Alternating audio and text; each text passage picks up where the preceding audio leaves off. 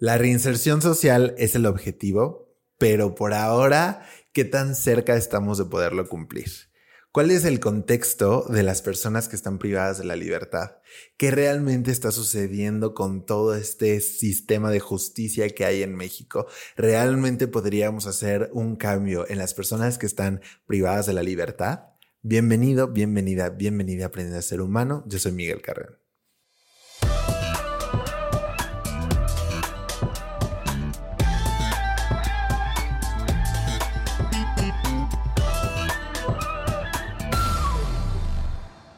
Y para este tema me parece muy, muy importante tener a, esta invitada que está de frente a mí. Me parece que es una persona a la que le van a aprender muchísimas cosas. Me parece que el tema, la plática que vamos a tener hoy, seguramente que les va a dejar muchas cosas que reflexionar, muchas cosas que pensar, muchas enseñanzas también. Eh, creo que es un tema muy, muy interesante. Hemos abordado este tema de diferentes puntos de vista y me parece que este también es uno que vale muchísimo la pena considerar. Así que para hablar sobre esto tenemos a una súper invitada, Silvana Carranza, integrante de Ocupa. Muchísimas gracias por la invitación. Aprender a ser humano me parece un gran objetivo de vida.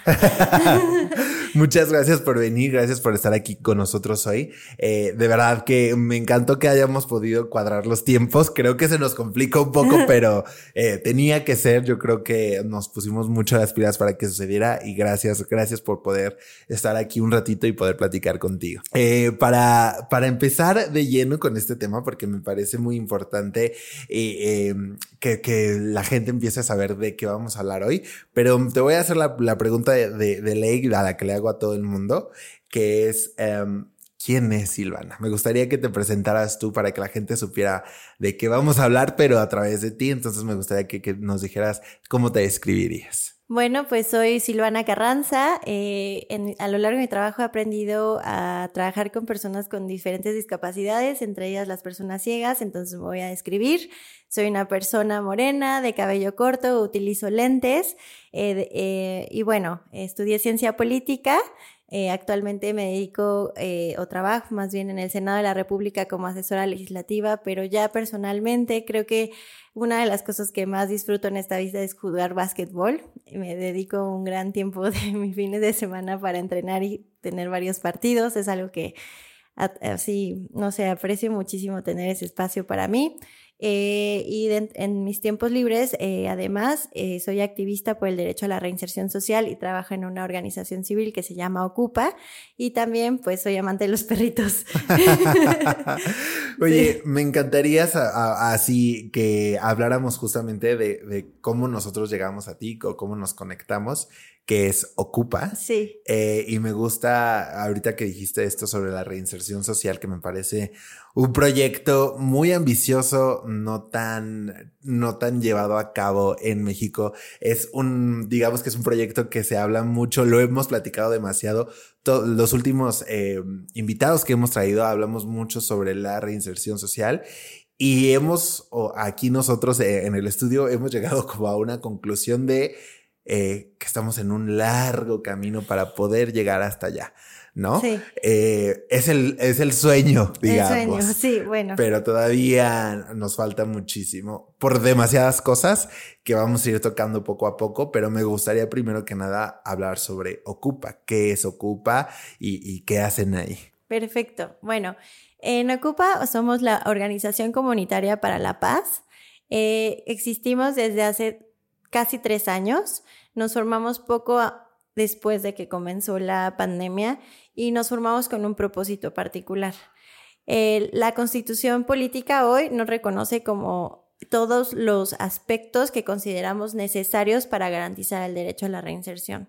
Como eh, ya pudieron haber escuchado con invitados anteriormente, existen muchísimas deficiencias. A veces el derecho a la reinserción social se ve como esta eh, forma de capacitar a las personas que están privadas de la libertad para que cuando puedan salir, la mejor forma en la que, eh, digamos, como el Estado considera que una persona se puede reinsertar es a través del mundo laboral y tienen toda la razón, pero hay muchos otros aspectos, entre ellos la atención a la salud mental, específicamente a la salud psicosocial, ¿no? Que tiene que ver con todos estos elementos que, pues, uno, al estar privado de la libertad, pues enfrenta y pues cuando sale de prisión también se ve como inmerso en muchísimos retos que cuestionan mucho nuestra integridad, nuestra, nuestra salud mental en general, ¿no? Entonces, por ahí eh, se buscó una reforma al artículo 18 de la Constitución y se logró juntar el apoyo de más de 70 organizaciones de la sociedad civil y también se eh, logró contar con el apoyo de todos los grupos y los partidos políticos, por decirlo así, en el Senado de la República.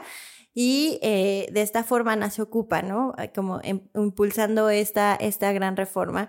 Y a través de los años ya hemos este, trabajado en otros ámbitos, particularmente con personas que están a punto de ser liberadas eh, brindamos eh, atención psicosocial para ellas y ellos, eh, de, tal manera que su proceso al salir de cárcel e integrarse de nuevo a la sociedad sea más llevadero, ¿no? Con esta atención que en este caso ha sido telefónica, justo empezó haciendo así por la pandemia, pero nos dimos cuenta de que ese mecanismo era súper útil porque de alguna manera se necesitaba esa distancia, ¿no? Con estas personas. Entonces, así hemos ido trabajando y pues hoy Hoy ya llevamos cuatro años, eh, pues eh, trabajando con, con, diferentes personas privadas de la libertad en diferentes espacios, no nada más aquí en la Ciudad de México, sino también en Tlaxcala, en Guerrero.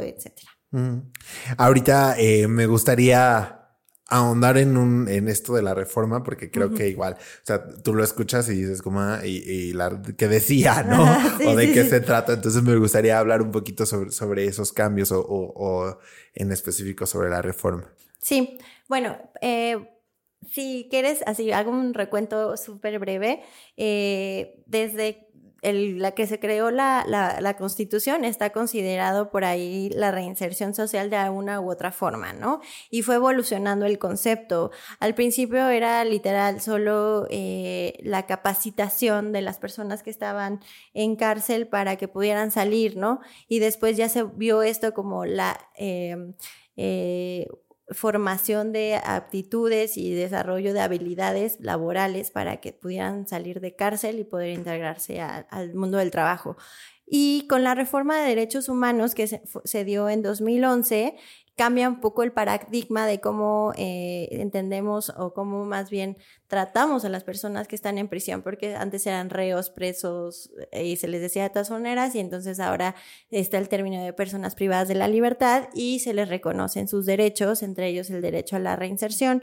Y tiene que ver mucho con un concepto del porvenir, ¿no? Que en el momento en el que una persona comete un delito o, o infringe la ley y es sentenciado o es privado de su libertad, pues si bien pierde la libertad, pero gana el derecho a la reinserción social, ¿no? Y el derecho a la reinserción social cubre muchísimas aristas, ¿no? Desde la, o sea, no se le puede suspender, eh, a lo mejor se le puede suspender el derecho político porque no lo pierde, solo se le suspende, pero el derecho a la salud, el derecho a la educación, el derecho al desarrollo, eh, etcétera, debe de seguir ahí, ¿no? Entonces, para que realmente, como decías, este sueño suceda, eh, de que las personas que realmente eh, de alguna manera dañan a la sociedad y puedan salir para dejar, o sea, para resarcir ese daño, eh, pues significa que deben de eh, estar acompañadas de todos estos derechos a lo largo de sus sentencias. Y pues eso, además de que requiere mucho dinero, requiere voluntad política. Claro. Y justo esa reforma iba en ese sentido y particularmente en el reconocimiento de la importancia de la salud mental. Aquí hay muchas cosas que acabas de tocar que me parecen muy importantes. Eh, discutir, bueno, no discutir, pero platicarlas. La primera es sobre estos derechos, ¿no? De que, ok, pierdes el derecho a la libertad, pero sigues teniendo ciertos derechos, ¿no? Esto me parece muy importante recalcarlo porque lo hemos visto, eh, justo como te comentaba antes de empezar a, grabar, hemos tenido bloques de muchas personas que han venido justamente a hablar de los derechos de las personas privadas de su libertad y algo que me empecé a dar cuenta demasiado en redes sociales con el impacto que hemos tenido gracias a, estas pláticas es la falta de una de empatía ante las personas que están dentro de, prisión o las personas que están privadas de su libertad.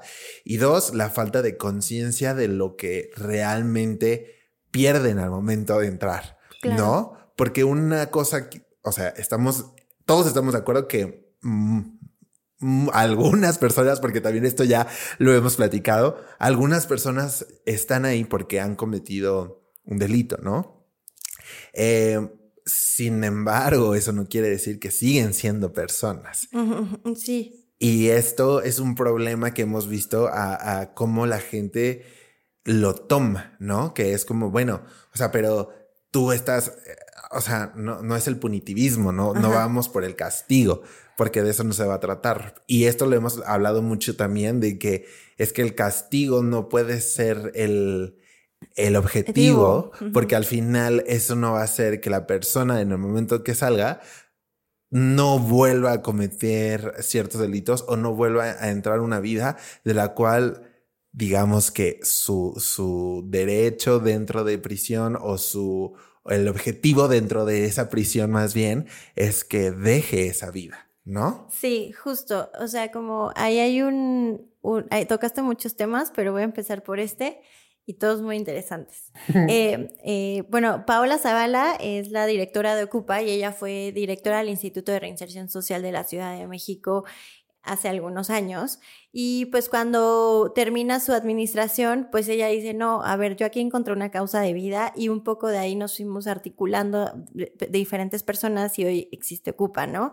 Y justo eh, ella es abogada y entonces fue quien redactó junto con, em, pues bueno, realmente ella fue como la que hizo esta propuesta legal, ¿no? Y hay algo que viene ahí que me gusta muchísimo, que es una contradicción, ¿no? De, de, si queremos sanar el tejido social o queremos sanar a las personas, es un poco, eh, pues ahí contradictorio que para hacerlo las separemos, ¿no? O sea, en lugar de tratar de repararlo ahí, ¿no? Con, con, en, en, en vivo, pues ahí en, la, en, en, esa comunidad, en ese barrio, en esa colonia, ¿no? Eso, pues, eso es contradictorio. Y pues justo que cuando lo separas, las separas en prisión, como estas condiciones ideales no se dan para nada, pues es muy difícil que logres ese, ese objetivo de, de la reinserción social que al final es la no reincidencia, ¿no? O sea, que no vuelvan a cometer un delito. Entonces, ante esta contradicción, ella dice que, eh, o sea, la, reinserción social se tiene que buscar en, la prisión a pesar de esta, ¿no? O sea, eh, tenemos que buscar la reinserción social el, o, o, luchar por la reinserción social a pesar de la prisión, como decías, ¿no? O sea, el, el castigo no puede ser esa, ese último objetivo, sino la reinserción social tendría que serlo a pesar de todo. Entonces, es, esa, esa frase a mí me encanta y creo que es muy rescatable. Les puedo pasar como esa parte de la iniciativa para que la tengan muy clara y, y pues sigue pendiente. La verdad es que no se logró este, que, se, que se trabajara, pues porque justo como dices, es un tema que tiene mucho estigma, que tiene como mucho tabú, ¿no? Y que justo la gente pues claro, ¿no? Cuando una persona se ve dañada en su persona, en su patrimonio y sobre todo con todos estos delitos que existen actualmente, pues es muy difícil generar esa empatía con las personas que los cometen, ¿no? Sin embargo, eh, consideramos que si efectivamente los que estuvieran en las cárceles fueran estos malos, malos, malos, pues otra historia sería, ¿no? O sea, a lo mejor sí dirías, bueno, está bien, están ahí los que están haciendo el verdadero daño. Sin embargo, pues en nuestro país quienes están en prisión son principalmente personas eh, eh, jóvenes, racializadas, muchas veces con educación o sin educa básica o sin educación y pobres, ¿no? Entonces aquí la criminalización de la pobreza es total. Muchas veces las personas que están en prisión están ahí sin que se les haya comprobado un delito. Esto pasa mucho con la prisión preventiva oficiosa, que pues la Corte Interamericana y todos estos grandes, este, referentes del derecho internacional ya han señalado que es completamente inconstitucional e inconvencional, pero pues aquí sigue existiendo y pues ese es el gran problema, ¿no? Que los malos, malos, malos no están adentro y los que están adentro están ahí sin ni siquiera a veces de verla ni temerla. Y quienes sí cometieron un delito, mm, es muy difícil que con, los, con las prisiones que tenemos, con las condiciones de las prisiones que tenemos, puedan salir y no volver a cometer un delito. Mm, claro. Y esto también me lleva mucho hacia el por qué eh, de, de, estos delitos, ¿no? eh, esto también lo hemos platicado mucho y me he dado cuenta que las carencias del pueblo o, las carencias de, posibilidades de económicas, de educación, etcétera, hacen muchas, o sea, son muchas de las razones por las cuales una persona llega a este punto, ¿no? Que ojo, también lo hemos visto también eh, en los comentarios que nos han puesto y decir, es como, bueno, yo he pasado por tal y nunca he robado, nunca he lo entendemos. No es, o sea, eso es una de las cosas que, siempre hablamos aquí, que es como, no, no es que todos vamos a estar en la misma línea, no es que todos vamos a seguir esas mismas posibilidades, pero a veces hay personas que no encuentran otro rumbo que no sea de, y hay mucho que de lo que no hacemos responsables a quienes deberíamos de. Sí, ¿no? por supuesto, ¿no? O sea, hemos, muchas personas han pasado por condiciones verdaderamente de, de carencias, o sea, de margina, o sea, condiciones horribles y nunca se han visto en, en, la necesidad de delinquir o no han delinquido por ética, lo que sea, ¿no? Pero muchas veces los contextos también orillan a las personas a hacerlo, ¿no? O sea, el, el, el caso de las personas que se ven reclutadas por el crimen organizado no es como que tenían de otra, ¿no? Pero ahí sí, o sea, yo lo veo también así muy claro que sin duda la inversión en derechos, o sea, es clave en prevención. O sea, nosotros siempre estamos hablando del derecho a la reinserción social, pero también hay que empezar desde el tema de la prevención. O sea, sin, no hay mejor prevención que, que, la, que, la igualdad, que no existe la falta de oportunidades. O sea, tiene que haber como una balanza entre, pues sí, obviamente, o sea, sabemos que debe de haber, no como tal, a lo mejor un castigo como el que existe ahora, pero sí debe haber una sanción para quienes siga, para los que se pasan de lanza, ¿no? O sea, sí hay unas, o sea, a lo mejor en Ocupa nosotros decimos los delitos patrimoniales, por ejemplo, como el robo, creemos que se pueden, el daño se puede reparar de otra manera y que ese tipo de personas que están como en un, en una escala, digamos, pueden ser intervenidas a través de eh, eh, herramientas emocionales, derechos, intervención del Estado, etcétera, para que no vuelvan a delinquir. Sin embargo, hay otras personas que pues ya están en un contexto tal y en una posición tal que tal vez ya no tienen de otra y en ese momento sí necesitan ser aislados de la sociedad porque en ese no te pasaste, ¿no? Pero eh, sí creemos que no puede ser lo único en lo que se invierta para traernos seguridad. O sea, la seguridad y, toda esta idea de México próspero y seguro tiene que empezar desde los derechos, ¿no? O sea, básicos. Y no podemos aspirar a eso cuando em, todo el dinero que se está invirtiendo se está invirtiendo en otras áreas que no son necesariamente las que traen bienestar. Claro. Aquí hay una cosa, antes de pasarme a esto, eh, me parece que me gustaría saber dentro de, de lo que ustedes han trabajado.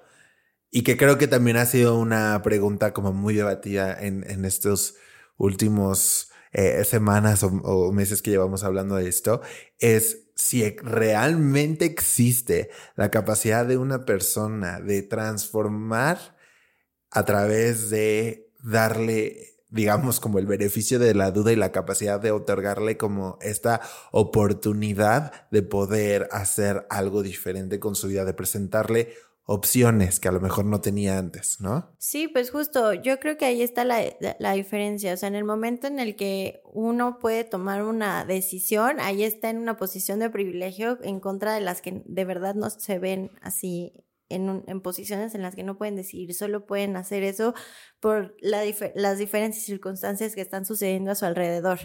Pero, o sea, lo, lo, que sí creo es que no podemos generalizar desafortunadamente, pero lo que nosotros hemos visto en Ocupa es que sí, por ejemplo, en estos, en estos em, proyectos que hacemos de atención psicosocial con las personas que están próximamente a ser liberadas y que posteriormente son liberadas, es que así hay un porcentaje mayor al 50% de adhesión a este tipo de, de, de programas y que realmente, al menos por el tiempo que se les da seguimiento, no existe reincidencia, ¿no?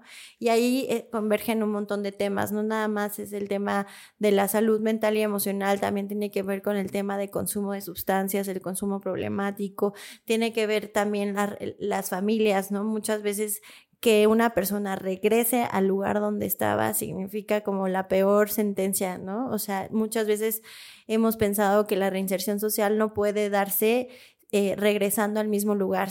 o sea, para que estas personas florezcan, tienen que ir a otro lugar. Y eso también tiene que ser chamba del Estado. Y sin ella, pues es muy difícil que suceda. Muchas veces no está nada más en la voluntad del individuo hacerlo, sino también en las condiciones en las que se encuentra. Y pues no podemos generalizar. Habrá mucha gente que sí le va a echar todas las ganas y hay otras que no. Hay gente a la que honestamente y es muy triste saber que las condiciones en las que vive en prisión son mil veces mejores que cualquiera de las a las que pueda aspirar afuera, ¿no? O sea, ahí te dicen, tenemos cama, tenemos comida, tenemos techo todos los días.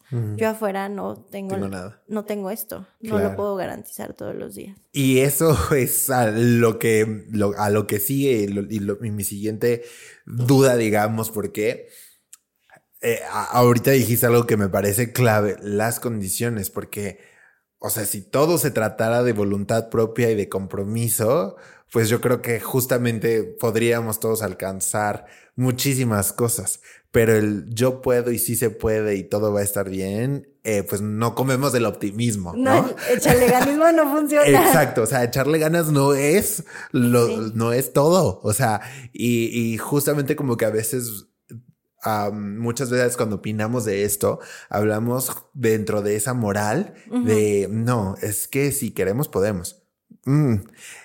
¿Dónde está la responsabilidad del Estado con estas, a estas personas para poderle presentar la opción siquiera de decir, este, pues ahora sí ya échale ganas, ¿no? O sea, de que ya tienes esto, ahora sí échale ganas, pero si no lo tienes siquiera. Pues yo diría en, garantizar el piso parejo, o sea, mientras, o sea, no existe el piso parejo, no podemos ni siquiera pedir eso, ¿no? O sea, eh, y, es, es, muy o sea, a ver, ¿no? Habemos personas que nos hacemos, no sé, cuando yo era joven, me hacía 40 minutos a la universidad en vehículo, ¿no? Y otras compañeras y otros compañeros se hacían tres horas en camión, metro y diferente transporte y salían igual de tarde que yo y estaban ahí, ¿no? De que empiezan 50 metros atrás de la meta, ¿no? Y que el objetivo sigue estando en el mismo lugar y no se va a acercar ni un metro, ¿no? Para, para, para, nadie, ¿no? Y, entonces es muy,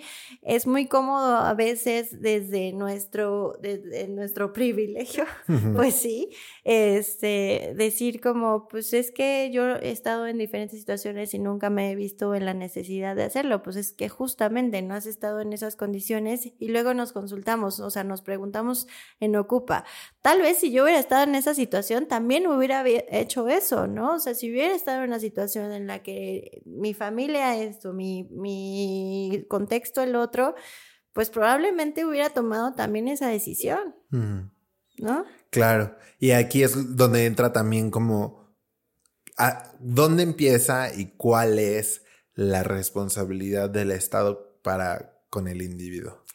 Pues yo creo que en un sistema como el nuestro democrático eh, y que donde hay división de poderes, etcétera, y donde existe una constitución que reconoce los derechos de todas las personas, es ese, garantizar el piso básico de derechos a lo largo de la vida. O sea, un, es un estado que desde que naces hasta que te mueres te puede garantizar un mínimo, ¿no? Un mínimo de educación, un mínimo de salud, un mínimo de seguridad social, de que si eres una infancia, que tengas cuidados en la infancia, que si eres una, una persona joven puedas tener una educación de calidad para justo en la adultez tener empleos de calidad y que el hecho de haber tenido un empleo te dé la posibilidad de tener una vejez digna, ¿no? O sea, como esta serie de, de pues, eh, se puede ver como puntos ahí interrelacionados que a, lo largo de la vida te permiten llevar una vida con dignidad, con derechos y pues justo, ¿no? O sea, sí puede haber eh, eh, equivocaciones, puede haber pues ahí voluntariamente delitos, etcétera, pero, pero también, o sea, es, es parte de decir, bueno, ya te saliste de este camino, vas a venir aquí, vas a entender por qué esto no está bien, y pues de posteriormente tienes la oportunidad de volverlo a intentar, tu segunda oportunidad. Pero actualmente muchas veces hay personas que salen de prisión sin ni siquiera haber tenido una primera oportunidad porque no tuvieron todo esto. no tuvieron cuidados, no tuvieron educación, no, o sea, no han tenido nada, ningún tipo de red, ¿no? Entonces, exigirles eh, que, que, que, se comporten igual que nosotros, que sí lo hemos tenido, o que muchos de nosotros que sí lo hemos tenido, pues también es ahí como, eh, pues, incongruente y además ahí se ve como estas diferencias de accesos, de desigualdades, etcétera. Y ahora, hablando de esto, me gustaría entender desde ustedes, desde cómo lo han trabajado, cuál es la situación actual del sistema ante, pues, el, el digamos, ante las personas privadas de su libertad, ¿no? Justo porque esto que hablábamos desde un principio me parece terrorífico o sea, yo lo pienso, digo, terrorífico la prisión preventiva de poder durar años en un eh, encerrado por no saber y no tener nada y no hay nada y pasa el tiempo y pasa el tiempo y, no pasa nada. Y, y, lo que es perder tus posibilidades también y tus derechos, porque no solamente pierdes el derecho a la libertad, sino muchísimas cosas más que se te van quitando y pierdes incluso la voluntad y un proyecto de vida. Exacto, sí, o sea, eh, justo, creo que la reinserción social tiene como este objetivo, ¿no? De que entrar a prisión no signifique perder por completo un proyecto de vida. Em, muchas veces he escuchado a gente que ya está en libertad y dice, fue un paréntesis y ahora estoy reconstruyendo o retomando mi plan de vida, ¿no?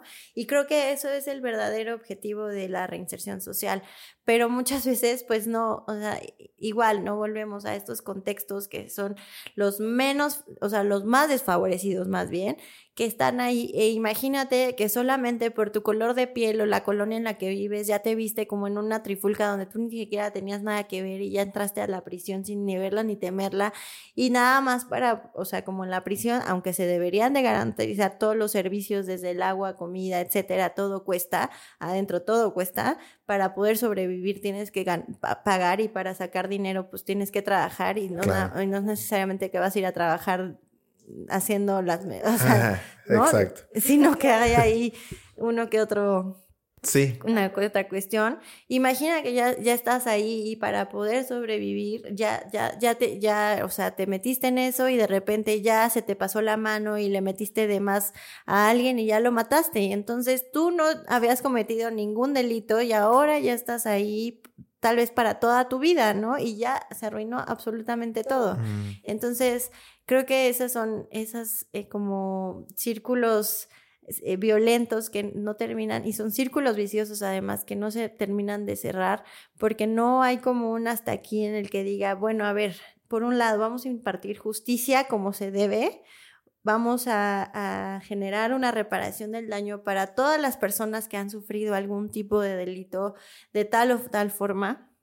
Y a partir de ahora vamos a empezar ya a, tratar de hacer las cosas diferente, ¿no? Vamos a tratar de garantizar los derechos adentro y afuera, vamos a tratar de invertir aquí y allá, porque hemos visto que por tres, o sea, a ver, han sido décadas, ¿no? O sea, desde desde que yo soy pequeña, seguramente desde antes de que nosotros hubiéramos nacido, los gobiernos han optado por la militarización, por la prohibición de las drogas y por la, criminal, la criminalización del, de, pues sí, justo del consumo, ¿no? Entonces, nunca no se ha, no, se ha optado por estar... Eh, voltear por completo eh, la, tuerca y decir, vamos a tratar de regular, regular ciertas drogas, por decir la cannabis, ¿no? La marihuana. Y a lo mejor con eso, todo lo que tiene que ver con narco de menudeo se puede abordar desde otra perspectiva y no nada más en la cárcel nuestras cárceles son de las más saturadas en, en, en, el continente, o sea, tenemos una sobre, sobrepoblación de más del 100% en, las cárceles. Eso complica también cómo se garantiza la dignidad de las personas allá adentro, o sea, es como un círculo así. Claro.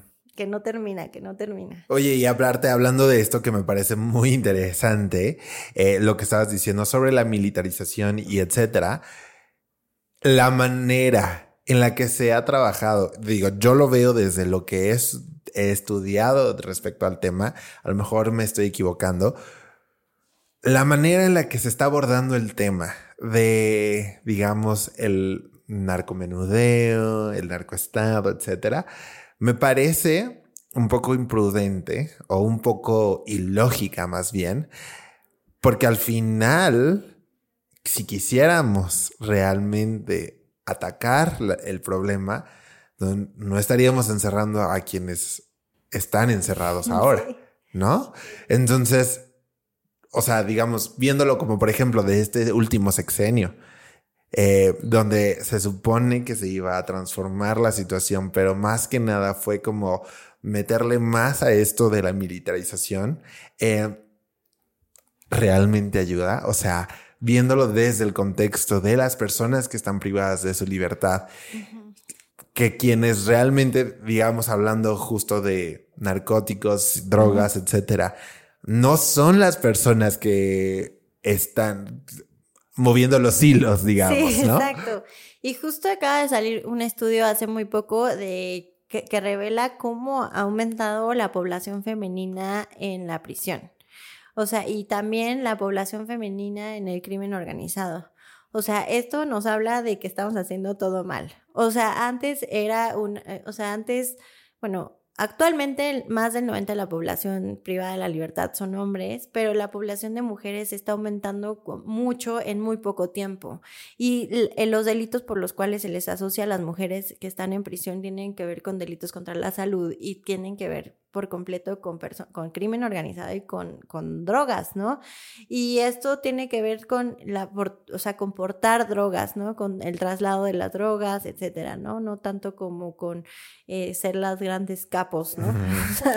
Eh, y justo, ¿no? O sea, eh, las cárceles están llenas de, las, de estas personas, no, no de los grandes malos, malos, malos, ¿no? Los grandes malos, malos nunca van a estar ahí, nunca van a estar ahí, o sea, eh, al menos no mientras estemos vivos nosotros. no mientras convenga que no estén ahí. Y, y justo, ¿no? Es, es, es esto, o sea, eh, al menos en nuestro país, esta fórmula de castigo, militarización y prohibición es la, la, misma, ¿no? O sea, la tenían Salinas de Gortari, después Cedillo, después Fox, Calderón hizo la guerra contra el narco Peña Nieto y, o sea, lo siguió y pues nosotros pensábamos que a lo mejor algo podría cambiar ahora, pero sigue igual, ¿no? Entonces, ¿Qué, ¿Por qué? O sea, ya hay una sentencia de la Suprema Corte para que se, eh, se despenalice el consumo de la cannabis y, se pueda este, portar, etcétera, etcétera. Y simplemente no ha sucedido. No hay voluntad política. O sea, es un miedo total.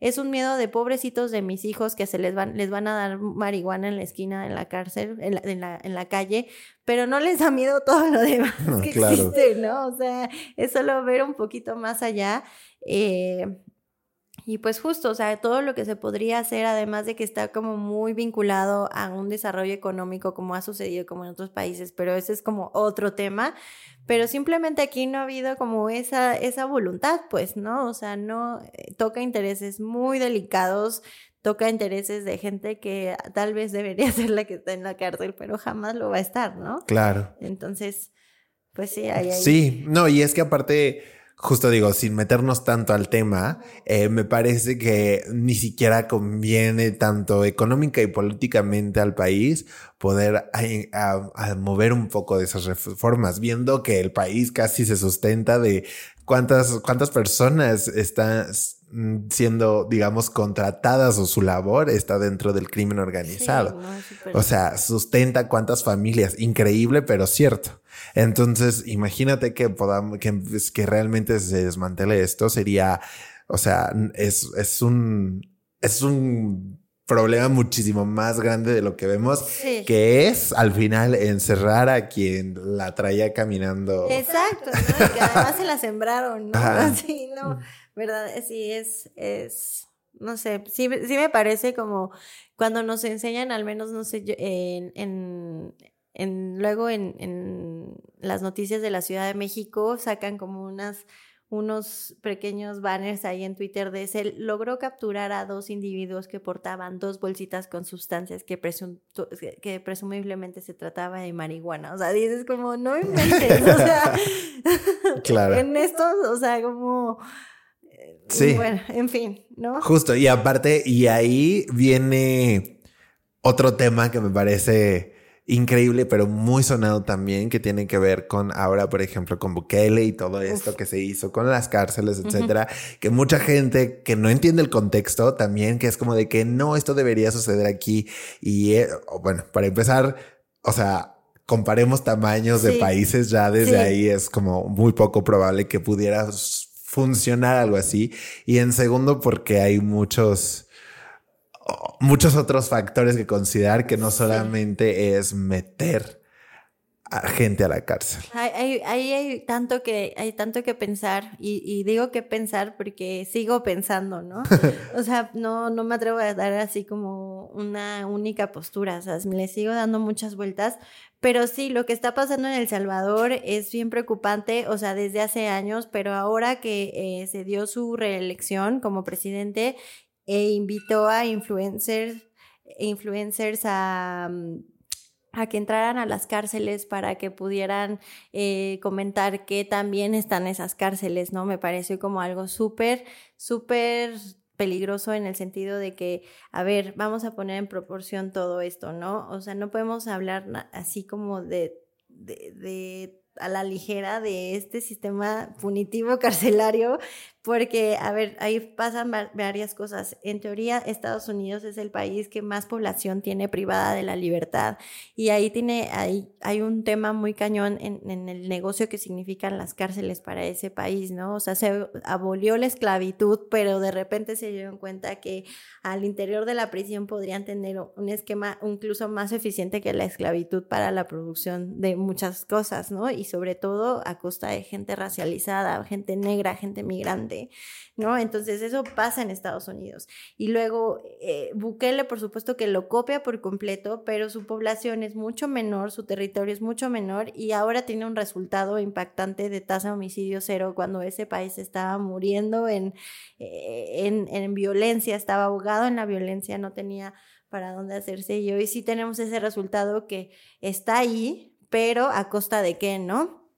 A costa de tener a gente que no tienen sentencia, eh, la, gente, la, gente privada de la libertad en El Salvador no necesariamente es gente que tiene sentencia, pueden entrar a cárcel únicamente por ser morenos, por tener tatuajes, por eh, parecerse a alguien que podría estar adentro de una pandilla, ¿no? Entonces, todo eso es muy cuestionable. Los derechos de las personas privadas, ah, el derecho a la reinserción social allá es como de qué me estás hablando, no existe, ¿no?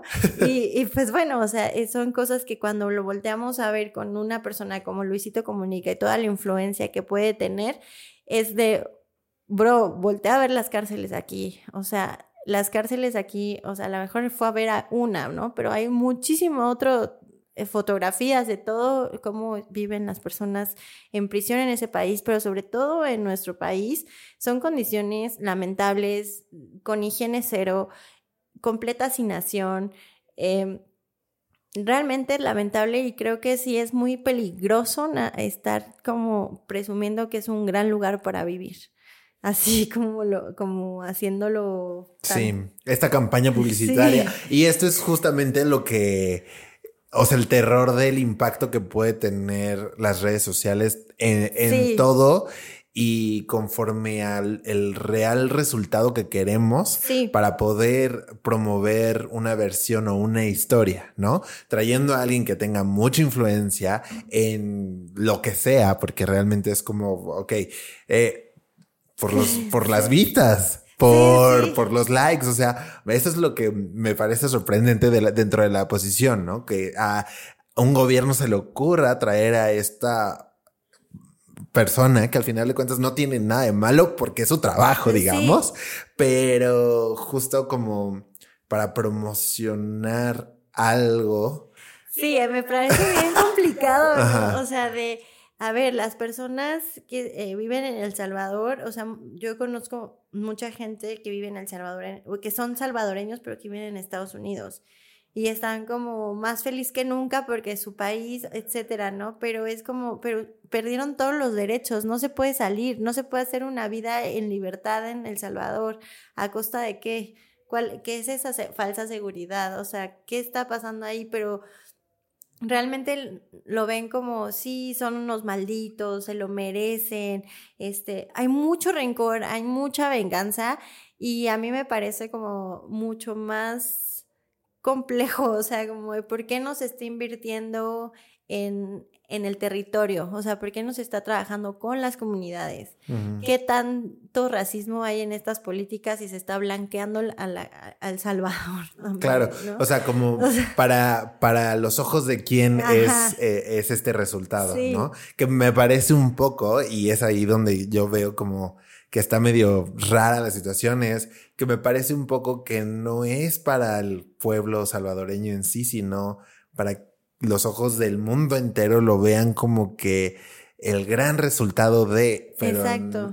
pero para que a estas personas les parezca atractivo el lugar y no a la gente que sigue estando ahí. Y lo más problemático para mí es como, o sea, como que esta tasa cero de homicidios o lograr la paz sea a través del miedo y no a través justo del bienestar.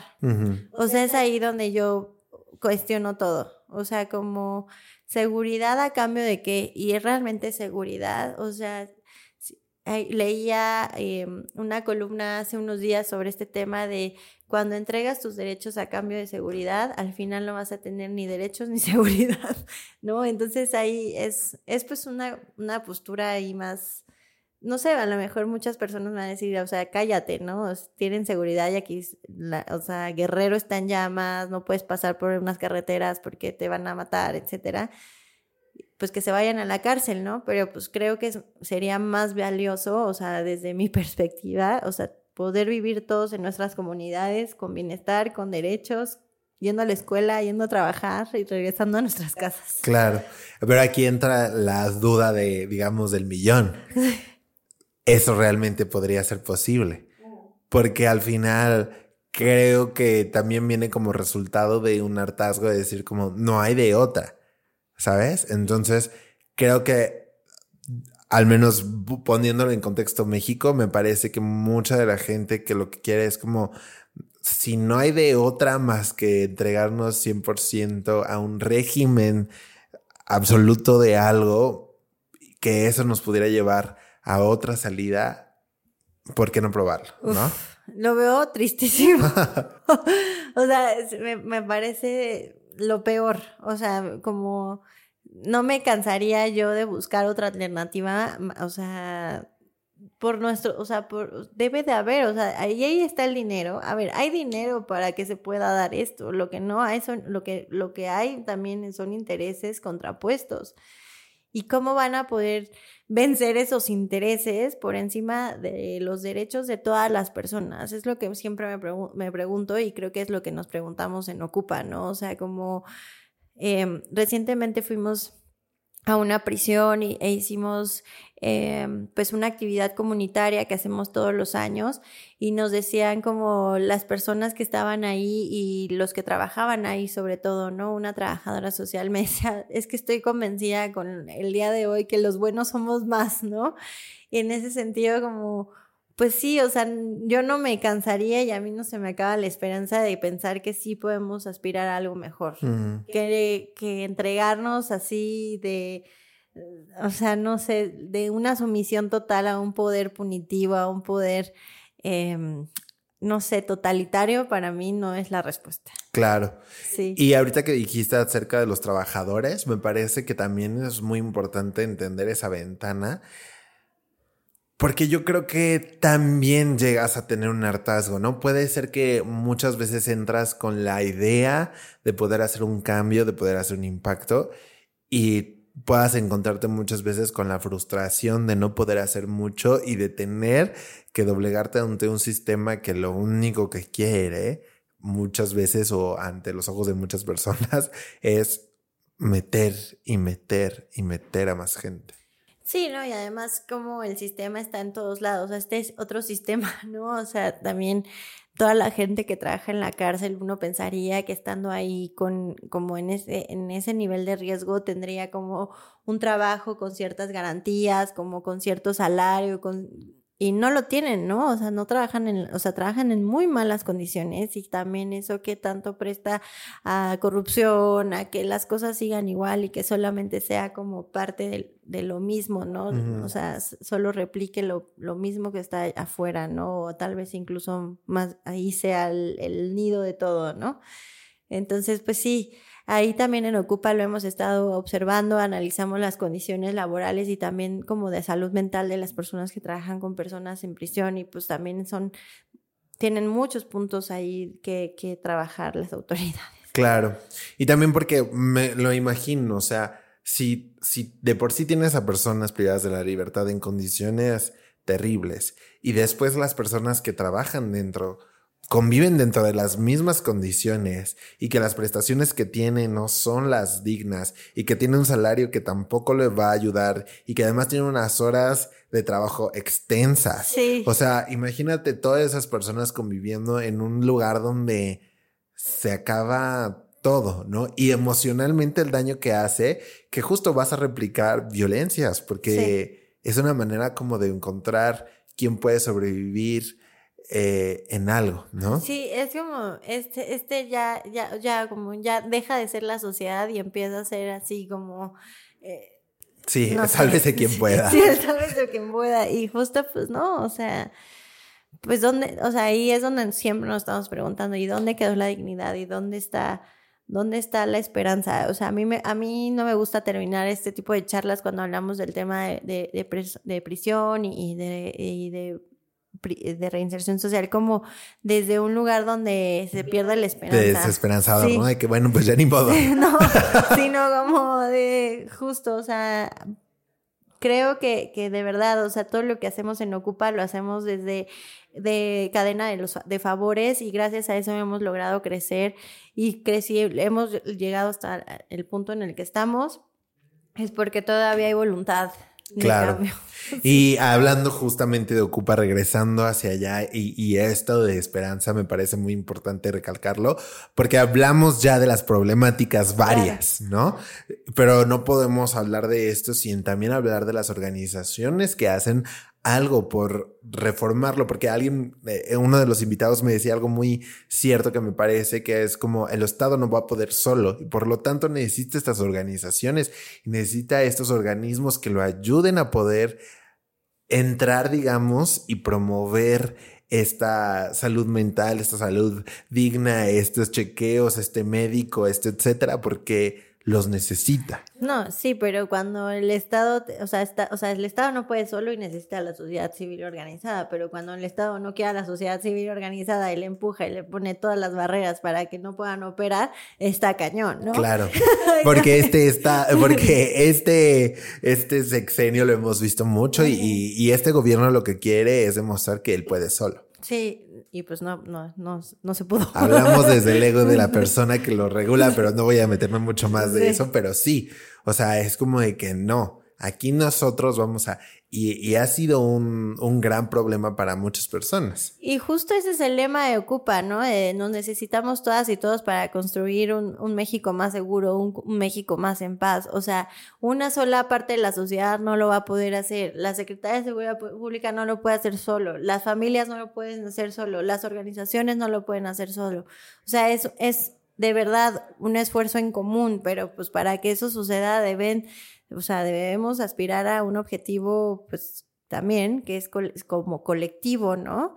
Y más allá de los intereses, más allá, no, no, necesariamente personales, pero de ciertos grupos. Claro. Aquí me gustaría preguntarte, acercándonos al final de esta plática, me gustaría preguntarte em, cuáles son esos objetivos, digamos, principales para Ocupa y cómo los ha podido ir desarrollando.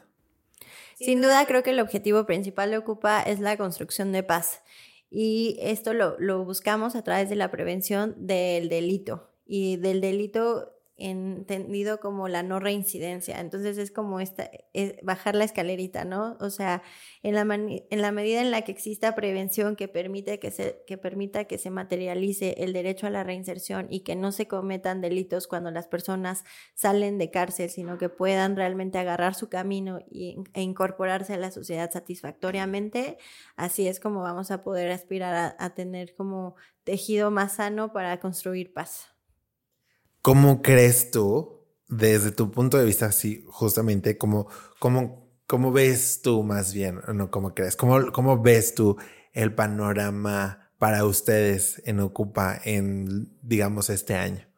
Pues justo eh, estábamos muy contentas porque por primera vez conseguimos como una, pues somos una donataria autorizada y conseguimos un, un recurso de un, así que nunca pensábamos que nos iba, o sea, la gente empieza a creer en nosotros, ¿no? Y creo que eso es significativo porque en la medida en la que nuestro trabajo se siga viendo y existan resultados, porque a través de los modelos de atención psicosocial eh, lo que sabemos a través de nuestros números es que una persona que se dedica como, o sea, las personas que se dedican a robar, ese puede ser su trabajo, ¿no? Claro. Entonces, una persona que se dedica a robar comete 10 delitos al día. Entonces, si logramos, eh, pues justo intervenir a esa persona eh, efectivamente podemos escalar, o sea, evitar esos delitos, o sea, imagínate, multiplica eso cada semana, mes, año, ¿no? Entonces, por ahí es por donde nos estamos eh, concentrando nuestro trabajo y creemos que en la medida en la que logremos tener mayor incidencia en esta población, pues vamos a seguir, pues, sin perder la esperanza. Sí, claro. sí. No, y aparte, necesario. Y aquí justamente me gustaría preguntarte, porque pues todo lo que has dicho tiene mucho que ver con, con esto, que es la reinserción social. Y me gustaría que nos dijeras como desde tu punto de vista o qué es lo que crees que sería más importante que la gente entendiera acerca de lo que una persona vive dentro de prisión y lo necesaria que es la reinserción social. Pues justo, ¿no? O sea, en, al menos en las cárceles de nuestro país, eh, cuando una persona entra, pues, eh, o sea, pensarías que a lo mejor van a tener eh, cama, comida, techo, todo eso, pero todo va a costar, ¿no? Entonces las personas cuando están adentro de prisión necesitan dinero, ¿no? O sea, tener a una persona en la cárcel cuesta más que tenerla fuera. Entonces, para nosotros como sociedad nos conviene que haya más personas afuera de prisión que adentro y esto significa que apostar por nuestros derechos y creer que existen, o sea, dar segundas oportunidades a ciertas personas, quitarnos ciertos estigmas, nos puede favorecer más de, de lo que pensamos, ¿no? eso es lo que yo creo y, y, al final las personas que están en prisión viven en condiciones infrahumanas, ¿no? Que por más que hayan cometido equivocaciones tienen derecho a, a o sea, mientras sigan vivos, mientras estén en este plano con nosotros, a, seguir siendo tratados dignamente, ¿no? Em, y eso, eso yo lo creo fervientemente y que tienen derecho a seguir formando una, una, una, nueva, una nueva forma de, de, pensar su vida, ¿no? Reconstruir ese plan de vida que tienen truncado, si es que así lo consideran. Aquí hay algo que me gustaría preguntarte, em, que me parece muy importante, y es cómo poder dividir entre el acto, el crimen y la persona. Porque eso yo creo que, digamos, a lo mejor para mí, que estoy como muy ajeno a una persona dentro de, prisión, que realmente no hay alguien ahí que me haya cometido un daño a mí, eh, yo pudiera decir como se lo merece, ¿no? O, ah, o sea, eh, es, es capaz de tener una segunda oportunidad, etcétera. Pero a lo mejor para una persona que a que, que está sufriendo el daño que esta persona cometió en prisión, digamos, un homicidio, violación, lo que sea, cómo poder empatizar con alguien que está privado de su libertad y poder decir, sí, se merece segundas oportunidades o estos derechos básicos si quiere. Pues nosotros, eh, o sea, en Ocupa en particular trabajamos con, con personas que han cometido, bueno, trabajamos con todas las personas que están en cárcel, pero nos enfocamos con personas que han cometido delitos patrimoniales. Porque justo cuando, o sea, ya pasa, o sea, al cuerpo, digamos, esos delitos pues ya cobran otra dimensión y la reparación del daño definitivamente tiene que ser otra para las víctimas. Y sin duda creemos que justo ahí hay un tema de que muchas veces incluso el Estado no, no, escucha a las víctimas, ¿no? O sea, hay muchas personas, por ejemplo, las madres buscadoras que dicen, o sea, a mí ya me importa muy poco dónde esté esta persona o qué esté siendo de él, lo que quiero que me diga es dónde está, dónde dejó a mi hijo, dónde está y dónde puedo ir a encontrar los restos de mi hijo para yo ya estar en paz, ¿no? O sea, muchas veces también es cuestión de eh, entender qué es lo que necesita la parte a la que se le hizo el daño, ¿no? Cómo se le tiene que reparar el daño y esto mucho tiene que ver con la justicia. Eh, restaurativa, ¿no? O sea, de poder escuchar a la otra parte para saber qué es lo que, lo que necesita, ¿no? Muchas veces a lo mejor en estos crímenes que tienen que ver como con odio o etcétera, muchas veces lo que se necesita es una disculpa, ¿no? O una rectificación del, o sea, de reconoce que existo, reconoce que mi identidad, reconoce ¿no? Más allá de que te fundas mil años en la cárcel, ¿de qué me va a servir eso si tú cuando salgas no vas a cambiar, ¿no?